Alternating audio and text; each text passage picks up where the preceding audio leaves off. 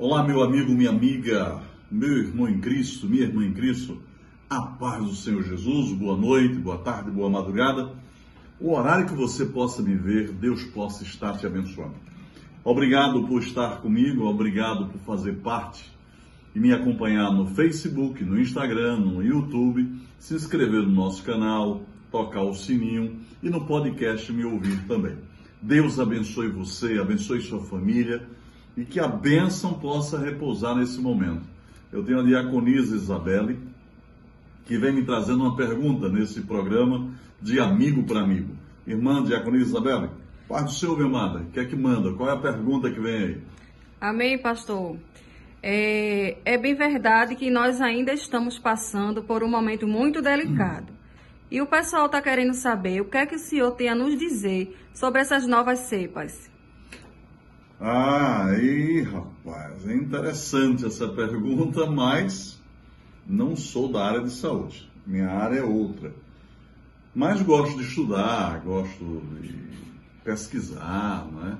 E tenho acompanhado esse momento como líder espiritual que tem que estar atualizado, tem que procurar trazer resposta para os seus liderados, né? trazer indicação, aconselhamento. Isso faz parte de um líder, né? Chamado por Deus, que tem responsabilidade, que tem amor pelas suas ovelhas, então ele tenta fazer o melhor.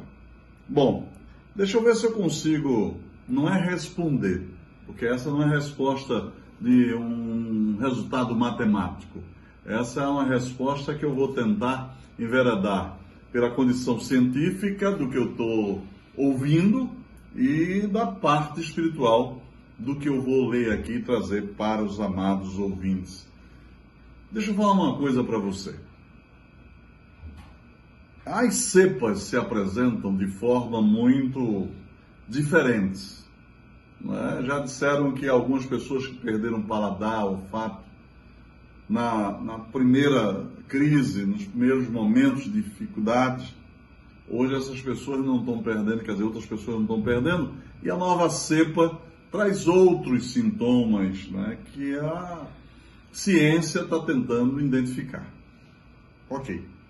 Portanto, é difícil para quem não é da área, para quem já é da área, é difícil. Imagine quem não é da área. Bom, mas aí, sobre essa insegurança, é, falaram muito da situação de trazer a vacina. Eu sou a favor da vacina. Eu aconselho as pessoas tomarem a vacina. Eu não sou contra a ciência. Agora, sabemos que a vacina não é tudo, né? Não é tudo. Também falaram que iam levantar aí medicamentos para tratamento e tal, mas até agora não conseguiram porque a coisa é muito evolutiva, não é do dia para a noite se consegue né, descobrir tantas coisas e aí dar tantas respostas. Mas eu vou ver aqui com você, meu amigo, minha amiga, meu irmão em Cristo, Salmo 88, preste atenção. Senhor, Deus da minha salvação, diante de ti tenho clamado de dia e de noite. Salmista Davi falando, queixando-se das suas grandes desgraças, suplica a Deus que o livre, não é?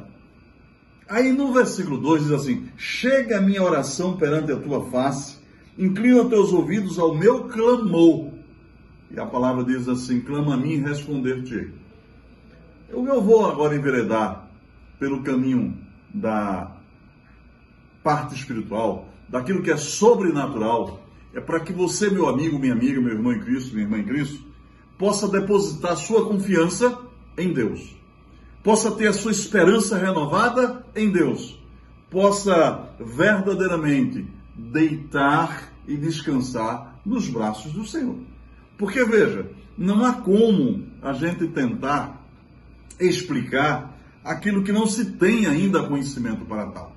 Então eu quero dizer, irmã Diaconisa, a todas as pessoas, essas perguntas que vêm chegando, e as pessoas podem continuar fazendo perguntas, a gente vai tentando responder naquilo que a gente pode, conhece, e na direção de Deus é que confiem no Senhor. Estejam buscando o Senhor, clamando a Ele, esperando nele, porque só Ele tem a solução. Ele é médico dos médicos, Senhor, por excelência. Então, em nome de Jesus, confia nele. A você, meu amigo, minha amiga, um abraço especial do pastor Walter Rabelo. eu tenho orado por vocês e quero que vocês orem por mim também. E vamos continuar essa amizade, esse bate-papo e respondendo essas perguntas. Que o Senhor Deus te abençoe. Que a bênção do Senhor repouse sobre a sua vida e da sua família e possamos nos encontrar em outros eventos, em outras oportunidades. Deus abençoe.